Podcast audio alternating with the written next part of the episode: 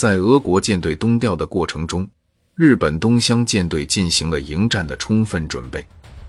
先是对舰艇进行维修保养，给水兵休假、养精蓄锐。二月份，全体人员归队，进行紧张的训练演习。东乡判断，俄国舰队最可能通过朝鲜海峡，取最短捷径到海参崴，因此。日本舰队主力在对马海峡附近和日本沿海集结待机，同时在俄国舰队可能经过的一些海上通道布雷，组织监视，形成了一个庞大的预报网，其纵深达两百二十五公里以上。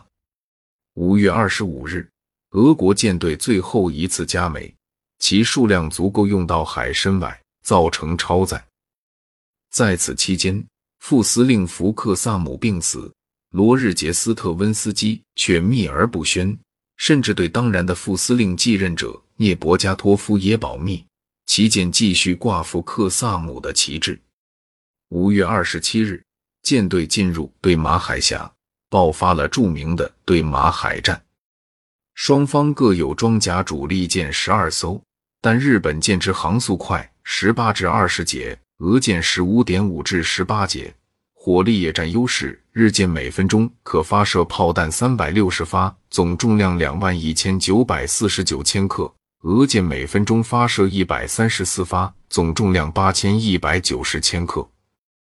除此以外，日俄巡洋舰数量为十六比八，鱼雷艇数量为六十九比九，日方均占优势。更糟糕的是。俄国舰队经过两百二十天的远航，人员十分疲惫，同时又不注意侦察，对敌情一无所知，又没有作战预案，各舰长只知道集中火力打敌旗舰，并向海参崴方向逃跑。东乡亲率舰队主力四艘主力舰、八艘重巡洋舰，在朝鲜镇海附近隐蔽待机，为使自己的舰队有足够的机动余地。他决心让俄国舰队通过对马海峡之后才出动。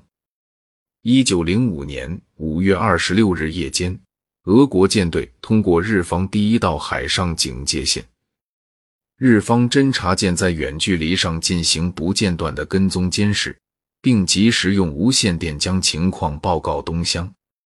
因此，东乡对俄国舰队的实力、航向、航速和队形了如指掌。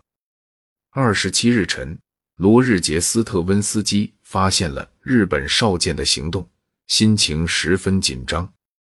当时俄国舰队呈行军队形，第一、第二装甲舰大队在右翼，第三装甲舰大队和巡洋舰大队在左翼，运输船队居中。十一时后，罗日杰斯特温斯基命令舰队呈战斗队形，右翼两个大队向左靠拢。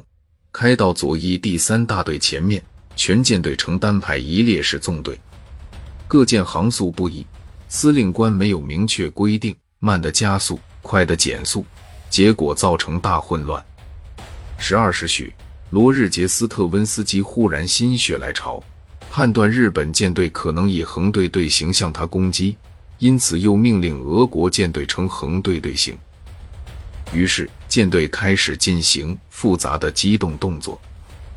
此时，罗日杰斯特温斯基显然由于担心其战斗队形过早被敌人发现，忽然又下令全舰队恢复行军队形，再次引起大混乱。